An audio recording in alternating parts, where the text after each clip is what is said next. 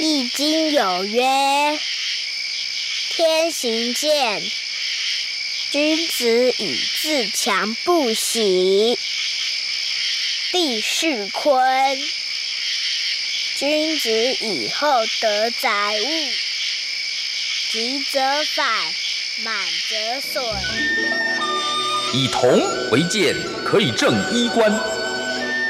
以人为鉴，可以明得失；以史为鉴，可以知兴替。九八讲堂上课。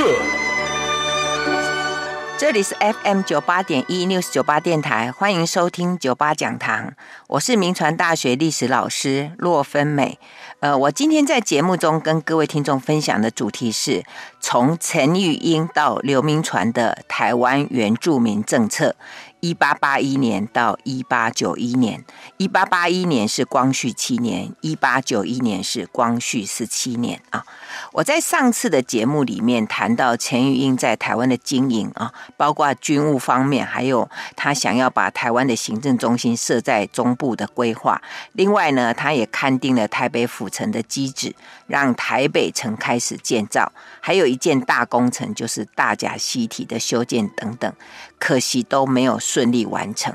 虽然如此，但是钱玉英对台湾经营的用心仍然是不可磨灭的。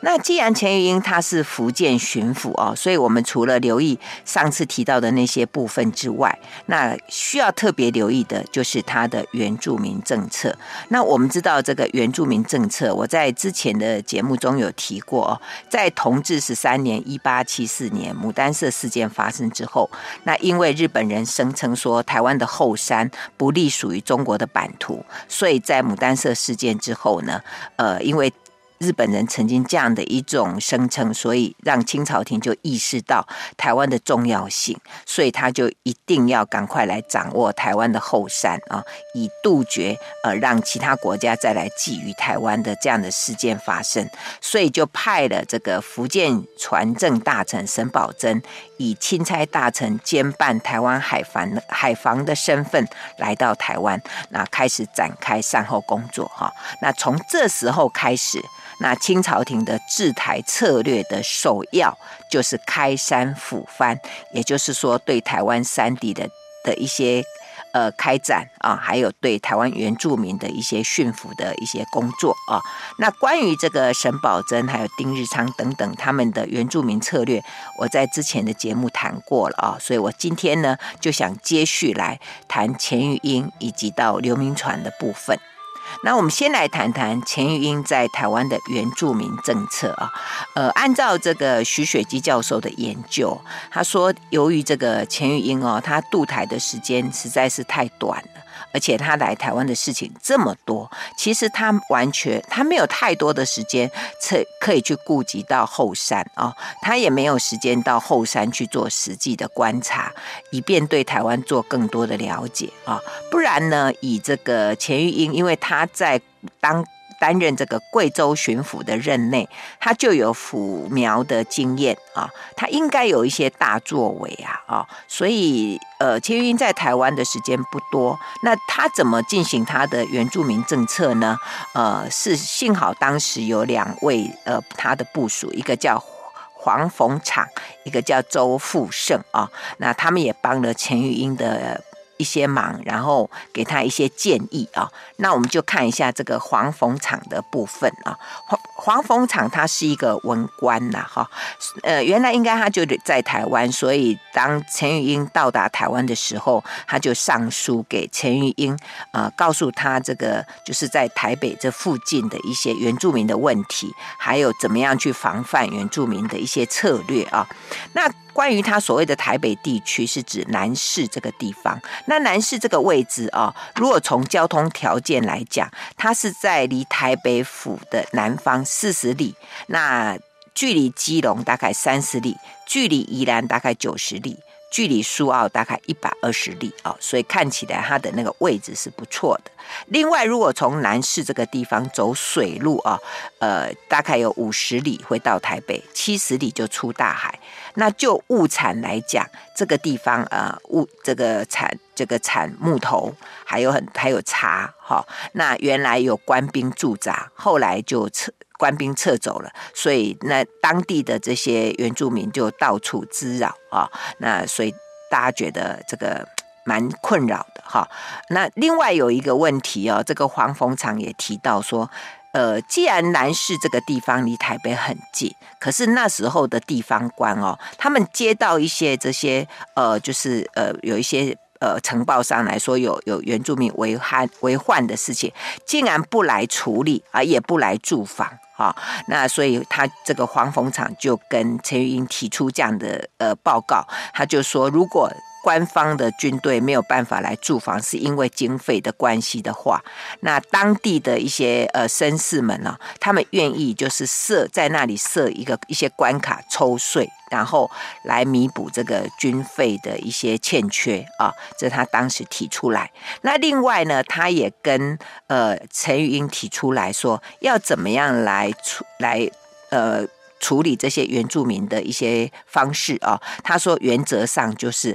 你要去剿他，呃，就是你要呃用军队来武力来来追剿他们，但是不要让他们害怕。那如果你去安抚他们啊，驯服他们，也要让他们知道，呃，你是对他们好的啊。所以当时他提出的建议是说，应该派一些呃兵丁啊，防守这个原住民的地区。那如果经费不够，就是刚提到说可以设一些关卡，然后来。抽税啊，再一个呢，他就说你要先扬言说你要去剿番啊，那就是要去剿灭他们。那如果这些原住民听到害怕了，他们就来投降，哎，那你再驯服他们啊，就是在安抚他们啊。那第三个呢，他就说，如果这些原住民不听话的，那你就派一些已经听话的原住民去征讨那些不听话，而且。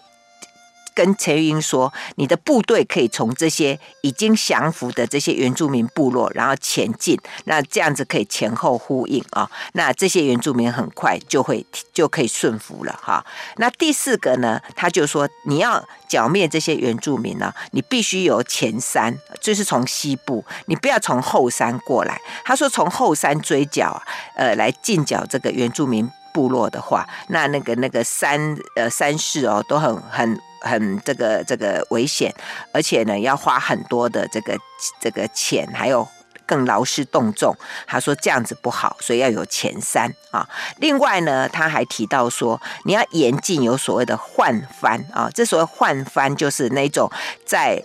原住民跟汉人之间哦做买卖的这些中中间人。那这些人呢，他们经常会施造一些军械啊，还有火药来换取那些原住民的土产。哈，他说你要严禁这样的人出没哈，而且如果原住民投降了，你就要给他们呃一些武器，呃准他们请领啊，给他们一些好处啊。还有呢，他就说，如果你经过劝导。然后原住民愿意把枪械缴出来，你就要给他一些食品。他说，因为原住民呢，他们不会用钱，所以他们比较喜欢有红布啊、盐巴啦、酒啦，好，就是你要给他们这些东西，给他们鼓励啊，这样子呢，他们就会愿意来投降。而且如果一个社投降了，哎，大家觉得还不错，哎，蛮有好处的，其他社就会来来效法啊。所以这个是这个黄凤场对钱玉英对于台湾原住民该怎么处理。他们提出的建议，哎，那这个建议哦，钱玉英觉得哎还不错，所以就就给他的做一个批示，说，哎，这个事情很重要啊，所以呢，我们现在开始要来做哈。不过因为台北的府城还在还在还在施工嘛，他说如果我施工完成，我就会开始做啊。不过后来我们知道钱云就后来就离开台湾了，所以这整体的这个完整的计划就没有办法执行。真是很可惜。那另外，我们就来看另外一个，呃，也给他很大的这个协助的，就是周富盛啊，这个人。那这个人其实他原来是在云南那个地方查办一些海防、呃江防的事务啊，呃，是一个很不错的一个一个能够工作的人。后来跟着陈玉英所带的这个这个贵州的军人就来到台湾驻防。啊。那陈玉英第一次来台湾巡回之后呢，哎，他就觉得说，哎，这个台湾的后山的状况，哎。的的实际情况，因为他他没有办法有时间留在这里，他就派这个周富盛说：“你去走一趟吧，看看到底那个地方怎么样啊？”所以这这个周富盛他就从凤山开始，经过恒春呐、啊，到。卑南呐、到水尾，这个水尾就是现在花莲县的瑞穗啊，还有到璞石阁，这璞石阁就是花莲县的玉里镇啊。另外到大巴郎那个地方，就也是在今天花莲县光复乡那边啊。那前后经过了十八个站才到花莲，然后再循着原路回去啊。那他走完这一趟之后，他就有一些建议哦，就跟那个陈云报告。那陈云也。觉得哎，这建议不错哦，就准备说要付诸实行。那他的建议是这样子说：第一个就是要开路通台湾的后山哦，就到台湾的东部，因为他说如果从台湾的西部到到东部，在当时就只有横村这一条路可以走啊。那这个绕远路，那一旦遇到要军队要换防啊，或者要采运一些粮米啊、军火，都要经。就要用那个船来来渡送，可是呢，台湾的后山呢、啊、又缺少大港，这个轮船又很难停泊，所以呢，应该要开先开两条路，一条路就是由台南啊到这个嘉义这个这个交界处的三重埔的一些地方，然后这样开过去啊，然后。呃，从台南这边，然后通到花莲这边，哦，就从台湾的南路那一条呢，就是从北路，哦，从所谓的南澳新城这边开过来通花莲啊。呃，他说，诶，应该要开。呃，这两条路，那如果可以的话呢，那可以再开一条中部，再开一条啊，这是当时他给钱玉英的一些建议。那另外呢，他又给钱玉英建议是说，呃，要好好的清查一下原住民的一些部落啊，呃，因为他说，如果你在开这些路之际呀，你就顺便清查一下。各地的这些原住民的部落，那一旦呢，如果有人愿意来这个来这个这个降服的话，那你就给他们一些，比如说给他们一些呃银两啦，给他们一些呃，就是而且选选择一个呃类似头目这样的人，然后要求他哦，就给他一些官衔，给他一些粮饷，然后请他好好的去约束这些原住民啊，其他的原住民。那第二再者呢，呃，就是如果他们之间能够相安。无事的话，好，那你就再设一些官职给他们啊。他说应该用这样的方式。那再者呢，就是补充一些兵丁，训练一些屯兵啊。他说如果这样的话呢，就可以把整个这个台湾的东部呢，就可以做一个很好的处理啊。那至于说原住民的部落里面需不需要设一些官员啊？那应该是说等等考察之后，呃，再来做决定啊。那以上的这样的建议，哎，看起来也蛮完整。不过因为钱玉英来台湾的时间真的很短，所以整个这个原住民的政策真的没有办法完全的实现啊。那到底实现多少呢？呃，我们可以在他离开台湾的时候，他有向朝廷写了一个奏折，那他里面就讲到说，他在台湾的时候啊，呃，整个台湾的后山呐，很多的。原住民就慢慢规划了哈，而且呢，他要准备要呃开一些路哦，所以可见他虽然在台湾时间不长，可是在整个原住民的这些这些呃工作上面，可能还是有一些成就吧哈。那。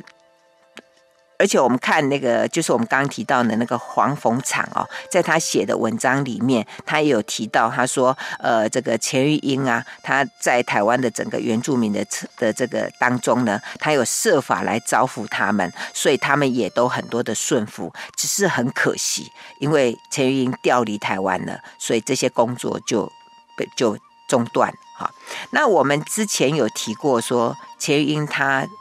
后来被朝廷把他调回去嘛？那为什么会调回去呢？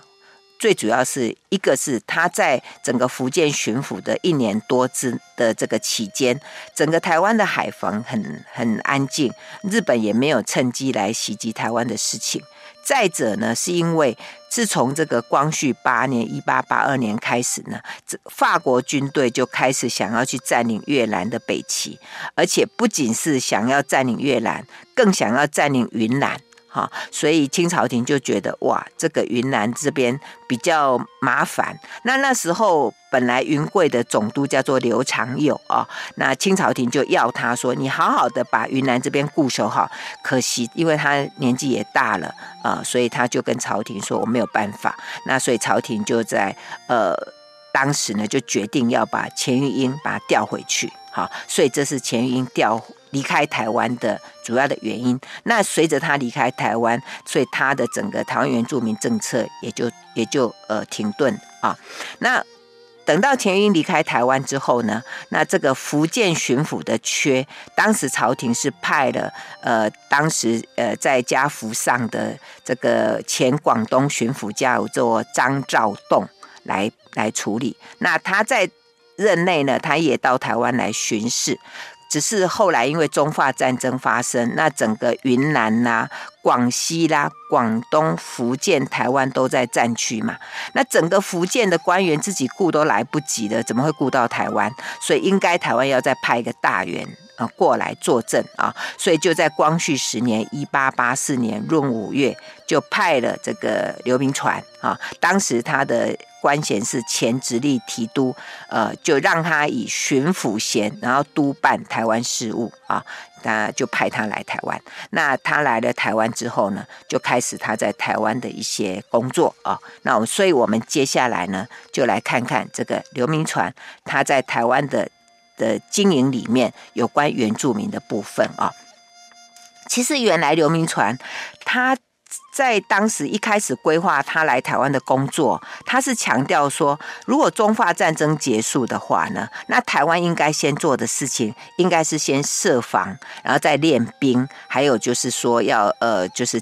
把一些赋税的东西先清理好，然后接着呢，才要做这个最麻烦的这个有关原住民的问题。啊！但是等到清朝廷在光绪十一年（一八八五年九月）决议要在台湾建省这件事情定案之后，那刘铭传就把他整个治台的策略啊，把它做一个调整，他变成说第一要务，他认为说，呃，要安定秩序。好，那要安定台湾的秩序，就要先抚番啊，就是要先把原住民这个部分给先处理好，然后第二个才是要整顿财务啊。那整顿财政的方式呢，就以这个清账田赋，就是要把台湾的土地重新丈量啊，能期望能收到田赋。那第三个策略呢，才是建设国防啊，来整顿这些呃这个军事的要塞啊。呃，所以我们可以看到，哎。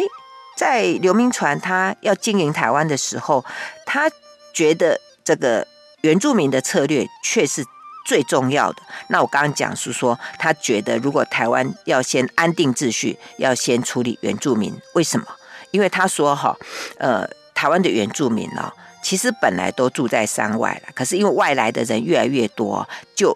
变成是说去挤，把这些原住民挤到山内去。那挤到山内去之后呢，那接下来呃就会有一些问题，因为他们把它挤到山内去之后呢，然后在原住民跟汉人交界的地方，常常有一些土匪成群，然后去就是等于是骚扰他们，甚至去抢占他们的土地。那这些原住民，因为他们被被这些人欺负了，他们又不知道该去跟谁。抗议哦，所以经常就会呃变成是会有一些呃，比如说呃征战啊，或者是出草的事情出来，好，那这样子会造成很大的麻烦啊，所以这个这个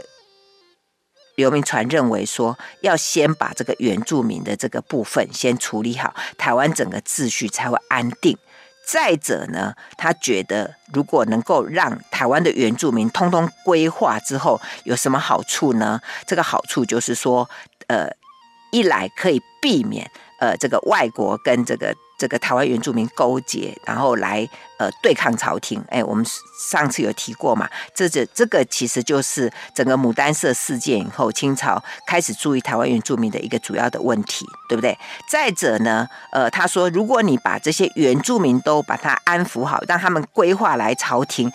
还有一个好处，就是因为外患少来了，那你就可以第一个可以节省很多的的军饷，而且呢，这些外患一旦有过来，你还可以让这些原住民去抵抗这些外国人，而且原住民所居住的地方还有很多的山林，那你可以汉人就可以进去砍伐这些山林，这个又可以增，然后这些木头就可以拿去卖，可以增加这个这个饗源啊，所以我们可以看到哈，整个。原那个刘铭传的台湾原住民政策，他强调的是什么？就是一个就是台湾内部秩序的安定。那为什么要让台湾内部秩序安定呢？因为这样子可以呃有利于充裕台湾的财源，而且有投助于台湾经济的发展，更可以抵抗外敌的入侵啊。那当然，他的这样的考量，其实是因为台湾建省嘛。那台湾建省需要经费嘛？那刘铭传发现，哎，这个是一个很重要的一个经费的来源。不过当时不管是官方啦，或者士绅呐，都对于这个这个要在台湾做这个开山抚番的工作就很迟疑呀，因为他们觉得这个工作哦耗费很大，而且效果又不见得好。可是刘铭传还是坚持。那既然刘铭传要坚持，那怎么办？所以他就要想办法去筹饗。好，所以他就开始召集，呃，譬如说台湾当时的这个士绅林朝栋啊，还有还有当时的一个是之前贵州的一个呃凡是叫沈应权啊，由他们来协助。那他计划要在不征一兵一饷的情况之下，他要来进行呃台湾的原住民的工作。以及山地的开发，那他怎么做呢？好，我们先谈到这里，休息一下，广告过后再回到 News 九八九八讲堂。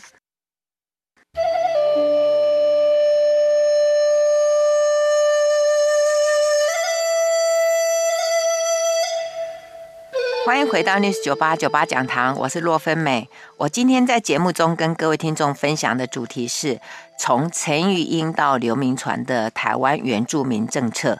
一八八一年到一八九一年，一八八一年是光绪七年，一八九一年是光绪十七年。那我在前一段节目谈到刘铭传他想要做的台湾原住民政策，但是因为也受到很多的一些反对，呃，因为怕花钱，那刘铭传就决定要在。不争一兵一饷的情况之下，要进行台湾原住民的一些策略，还有山地的开发啊。那他怎么做呢？哈，首先他就设抚垦局啊。那其实这个抚垦局哦，是把之前这个沈葆桢在台湾所设的这个抚垦制度，把它加以扩充。那当时因为刘铭传他在光绪十二年（一八八六年），呃，他就获任台湾巡抚嘛，所以他当时呢就向朝廷奏报啊。他说他要设台湾福肯大臣，那就由他来兼任哈。那另外呢，他就以台湾籍的人士哦，就是林维源来做帮办啊，然后兼这个团练大臣，在今天桃园县大溪镇那个时候叫做大坎科啊，呃大嵑坎，对不起，大嵑坎啊，在那里设置那个全台的福垦总局，那总理全台的福垦事宜啊。但是因为台湾各地的这个原住民都有所差异嘛，所以为了更方便治理，那所以刘铭传就把台湾的原住民地区划分为三个地区，在北路方面呢，就是以普里社以北到宜兰，这是北路。那第二个就是南路，就是普里社以南到恒春县这个辖区以北，这是属于南路。再来就是东路，就是恒春台东地区啊，这是三三个地区。那另外在其他地方，譬如说在那个今天台中县东势乡的东势角。哈，还有当时现在的这个南投县普里社啊，另外就是今天的宜兰县三星乡，那时候叫巴里沙啊，还有就是今天这个南投县竹山镇，那时候叫林七埔啊，还有今天屏东县恒春镇，那所叫番薯寮。啊，另外就是恒春，还有台东啊，这些地方都设福垦局。那在福垦局之下，就设了十八个分局，来分层管理这些呃福垦的事宜啊。那除了这个设福垦局之外呢，那当福垦局他们就设了总办，还有一些委员啊。另外呢，还会设一些像什么这个翻译的哈，还有设一些那个医生。啊，另外还会设设一些教室啊，来教原住民读书，还有教那个设那个教他们耕田的教耕，还有设那个就是可以互相做接应的叫番婆，就是找一些呃汉呃原住民嫁给汉人的一些原住民原住民的女子，然后就设这种叫做番婆，她可以呃做中间的一些呃交流的事情哈。另外他们还设那种叫做接应番啊，就是呃。监督汉汉人跟原住民之间的贸易，那严禁这个汉人私下呢卖兜售一些枪械啊弹药给原住民。另外还设那个剃头匠，哈，呃，就是如果你一旦归服了，然后就要剃头，哈，把头发绑起来，啊，这样可以方便管理。所以看起来这个组织很严密啊，那系统也很分明，而且它也定一些呃惩处的办法啊，就是如果一旦有杀人的，就是如果一旦原住民有杀人的事件发生，那就要先惩罚那些管理的人，然后再查看看是属于哪一个局招垦。那如果哪一个局呃是就是这个里面出事情，那就一并要呃处议处哈。所以这么一来啊，大家都都呃非常的这个这个呃紧张，因为你你不可以出事情哈。那这样子当然一来就是效率会比较好哈。那在这个整个福垦的状况之下，我们刚刚不是讲说他不想要花多花钱吗？那经费怎么来？他就是就是设一些爱珠，好，就是设一些关爱嘛，就是那个防守的地方。然后那边就如果你要进出，你可能就要缴一些税啊。另外呢，就是茶税啊，还有从这个樟脑啊、硫磺里面的这些事业里面呃的利润来做呃整个这个经费啊，那。当时整个这个工作开始真正推展之后，刘铭传发现 经费的问题好像不如预期的那么简单呢。所以在光绪十三年（一八八七年）以前，哈，曾经因为这个经费实在是太困难了，所以这个整个工作有一点停顿下来，哈。而且刘铭传发现说，如果要从其他的省份来要求协助，可能很困难，所以他就只好呢，就是在台湾内部。哦，来来慢慢的筹这个款。那在光绪十五年（一八八九年）、一八九零年，哈，呃，这时候整个刚刚他想要的这个茶的税收啦等等，已经慢慢达到。有一个数量之后，他才开始可以继续去推展这样的工作啊。那在整个刘铭传的这个他在台湾原住民的策略上面啊，呃，除了设福垦局、设刚刚所设的那些人员之外，那他还有一些什么样的策略呢？当然可以分几个方面来看。第一个就是用武力来攻剿哈。其实通常从沈沈葆桢开始，都当然都主张说。还是以安抚为主，可是呢，不免的会采取武力。为什么？因为譬如说原住民出草发生事情，那 刘铭传就觉得，如果柔性劝导没有办法，那就只好用武力来进剿，或者是说，如果发生因为为了这个茶樟脑呃所需要的一些土地哈，那因为我们刚提过嘛。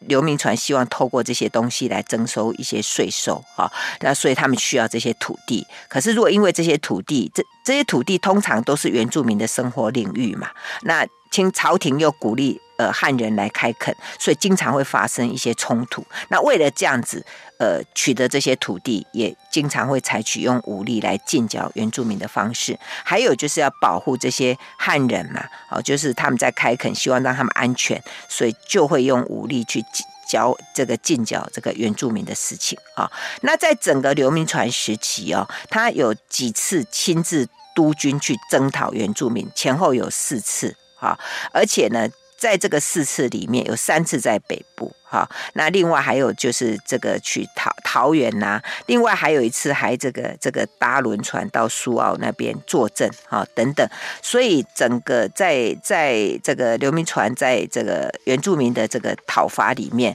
其实说起来很辛苦，而且伤亡惨重哈。就刘铭传带来的人里面啊，呃，这个在这个里面阵亡的人相当的多啊，呃，所以。他采取武力的方式，其实在财政上也是一个很大的负担啊。呃，所以除了这个武力进剿之外，他就有一些其他的策略，譬如说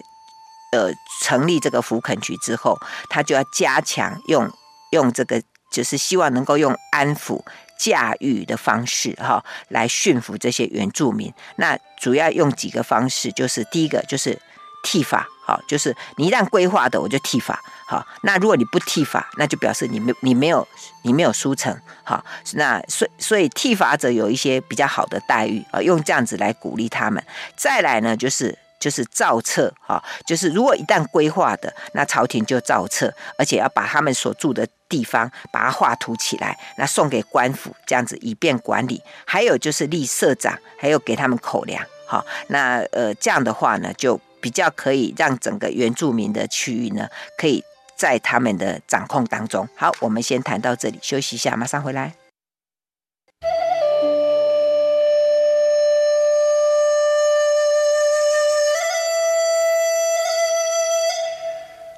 欢迎回到 News 九八九八讲堂，我是洛芬美。我今天在节目中跟各位听众分享的主题是从钱玉英到刘铭传的台湾原住民政策，时间是一八八一年到一八九一年，也就是光绪七年到光绪十七年啊。那我们刚提到那个刘铭传的原住民政策，那里面当然不免他会用武力去征剿，但是那个花太多钱了哈，也很多很多人伤亡。另外呢，就是用一些驾驭的方式。就是比较好的管理方式，比如说要求他们剃发啦，给他们造册啦，甚至给他们立一些呃部落的一些头目啦，给他一些口粮啦等等。再者呢，就是实施那个教育的方式，哈，呃，刘铭传有设艺术，哈，除了教他们读书写字，还有让他们能够讲官方的话，还有讲闽南语。啊，呃，另外就是高年级的话呢，就给他们教授四书五经啊。另外，像在光绪十三年（一八八七年）呐，刘铭传还亲写那个土番呃土音劝番歌啊，就是教他们什么坑林五堂去抬狼啊这样的一些歌，让他们去传唱啊，以便呢让他们可以呃从传唱里面呢去改变他们的习惯啊。呃，再者呢，还颁发所谓的五教跟五禁啊。五交交什么？啊？教他们什么？第一个教他们正朔，就是告诉他们，呃，这个月有大小月啦，初一啊，十五啊，怎么样看呐？然后这个时间怎么计算呐？等等，哈，这教正朔。第二个呢，教行业，哈，就是说，呃，因为我们是。我们一般汉人就是士农工商嘛，哈，所以教他们说，哎，这个这个呃，有一些什么样的行业啦？那你除了教他读书之外呢，要教他们这个就是农作，哈，可以让他们学习一些手艺，哈，呃，就做一些比较汉人的那种营生的一些技巧啊。然后第三个呢，教他们体质。哈，就是说要他们穿衣服啊。他说你不穿衣服就好像禽兽一样，所以你要穿衣服啊。第四个呢，教法度啊，就是说，哎，你就是有一些的体质已经有了，然后你们要注意服装仪容。那男的呢就要剃头，然后绑辫子；那女的呢就要梳头，然后把头发绑起来，好，而且按时梳洗。好，那第五个就教善行啊，就是说，哎，这个夫妻之间怎么互相的对待啦？那朋朋友之间怎么对待啦？那兄弟姐妹之间怎么样长幼有序啦？啊，然后要怎么样孝顺父母啦？啊，夫妇之间怎么样内外有有分啦之类的？哈，呃，这是所谓的五教。哈，那再来就是五禁啊，就是有五项禁止。第一个就禁止这个出草的恶习，哈，他说你违者就要立刻立斩不赦，啊，还有禁止仇杀，啊，就是呃，你们发生什么事情，不要自己在那边杀来杀去的，一定要来报官方，OK。第三个呢，就禁止征战，啊，就是争争争夺别人的土地或者占领别人的土地，说，呃，你所住的地方，一旦大家划清好界限，那这个土地就归你来垦。来开垦，来耕种，然后你要纳粮，但是呢，你不准要去占别人的土地，呃，惹是生非，哈，万一违者，那就就要重罚，哈。还有呢，第四个禁就是禁止他们佩戴那个枪支啊，枪那个剑啊，除了你打猎之外，你不准把这些东西佩戴在身上，好，违反者就要重罚。啊，还有第五个就是禁止呢，你随便的这个这个呃，就是搬迁。哈，如果家里有病人，你要好好在家服侍他，那不可以说哎，因为有病人你们就搬走了，把这个病人丢在家里，不可以这样。哈，就是五禁。哈，那。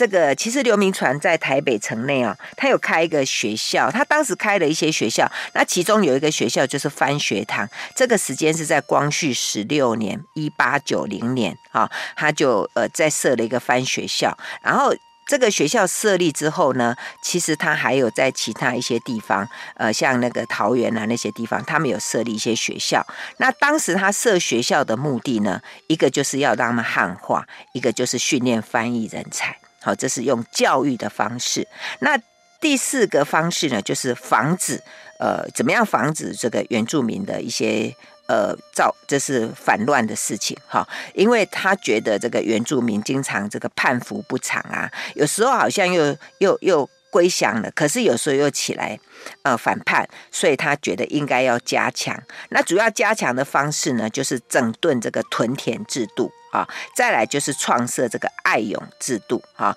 就是说设立这个这个爱这个县啊，然后有一些人呃防县，然后有些人去那边防守，设立这样的制度。不过在整个刘铭传时期呢，这个整个爱勇的制度呢，大概仅在北北路，还有这个中路，还有宜兰等地的这些内山的这个。汉人跟原住民的界限的地方啊，那其他地方大概就没有太多的这个这个呃开设啊。那至于说刘铭传他整个在台湾的原住民的策略成效到底怎么样哦？其实这有一些学者或者是当时的人也对他有一些呃不同的评价哦。譬如说这个呃吴宗富学者的研究哦，他就认为说哈，虽然这个刘铭传他自己在光绪十五年一八八九年的时候呢，他有向朝廷上了一个奏折，他说全台湾的原住民都已经规划了，不过朝廷好像不是太那么样的这的的完全的这个接受他的这个奏折的说法，他还是叫他说你还是要赶。继续的把整个这个台湾开山抚番的事情，还是要妥善办理好。而且呢，因为发现说这些原住民他们有时候驯服是因为他害怕嘛，所以呢，你如果去禁剿他，哎，好像就有功效；你不去禁剿他，好像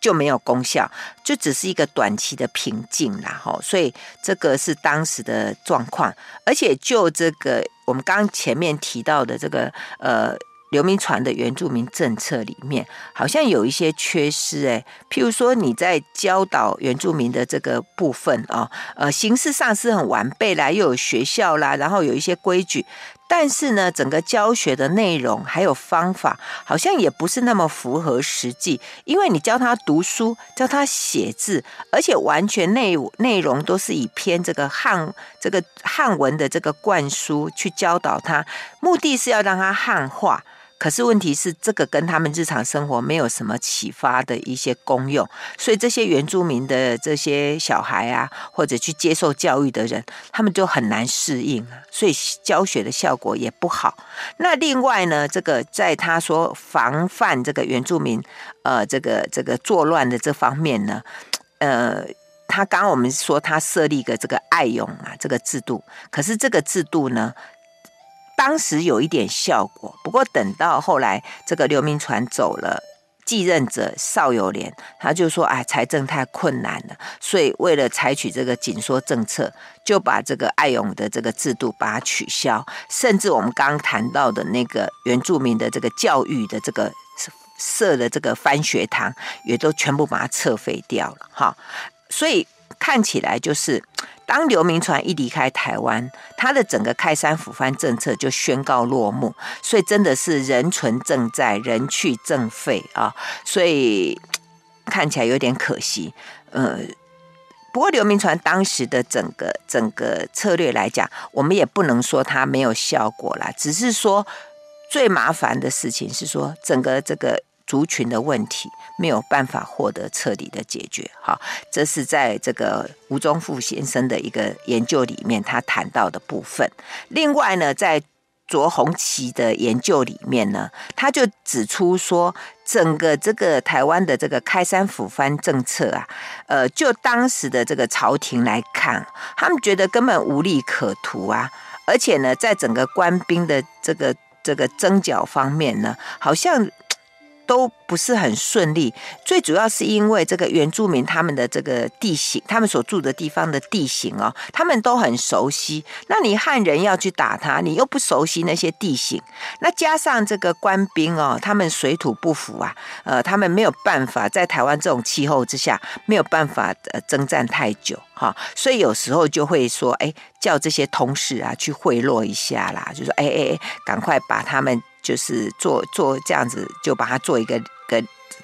这个了事这样子哈。所以卓红旗他认为说，刘铭传的整个开山抚番的目的，我们刚刚前面提到嘛，他其实要追求一种经济的利益。好，他希望能够达到这样子，以便让他整个建省的经费上比较没有问题。可是好像这个目的并没有达到，因为花掉的钱好像更多啊。那另外张世贤学者的研究呢，他也认为说，哈，整个这个。刘铭传的这个开这个开山抚番政策，比较着重在一种经济上的收益，那比较着重在这个开垦土地，那也因为这样子，所以都必须要跟台湾的地方士绅的利益来配合。好，那通常就是呃官兵派的这个这个呃这个官方派的兵勇，然后去去开垦土地，然后这些士绅就可以从后面来获得这些垦地，然后再把这些。垦地得到的利润，然后来这让让官方可以支付这个兵饷，那当然这个士绅就因此就得到很多的的利益，所以看起来这个开山抚番政策好像有一点是配合这个地方士绅的那一种呃利益哦，看起来好像呃效率上面好像可以。有点打点折扣。那另外就是到这个光绪二十年（一八九四年）的恒春县志里面，还有一些相关的记载耶。因为已经是刘铭传之后的一段时间了，还提到说，呃，说整个这个原住民地方的设防也不够，也不是那么周密呀，而且原住民的的状况哦，就是还是很多这种呃，比如说除草啊这类的事情还是有啊，防不胜防，而且在整个这个政策里面呢，好像不是那么公正哈，就是常常有时候会，譬如说，如果原住民跟汉人发生冲突，那在官府的审判里面，好像会受到一些人的拨弄，哈，所以经常原住民就吃亏，他们经常就会反而会受到冤枉，所以他们就一生气，反而会用暴力来寻求解决，哈，而且还提到说，这个整个清朝廷的这个腐藩政策，呃，剿藩政策，好像有始无终，哈，就是有有有有乱世。就官方就来征剿，所以雷大雨点小，哈，所以好像效果不是很好。所以整个从沈葆桢开始，一直到刘铭传的整个台湾原住民政策，在效果上面，呃，我们当然他们的用心，我们是可以肯定。可是实际上，他们对台湾的了解实在是不多。那即使刘铭传在台湾留的时间比较长，但是因为整个这个效果上面，其实还是可以再重新去。评估的。好了，我们今天节目就进行到这里，谢谢收听，酒吧讲堂再见喽。酒吧讲堂下课，起立，立正。敬礼。谢谢老师。老师。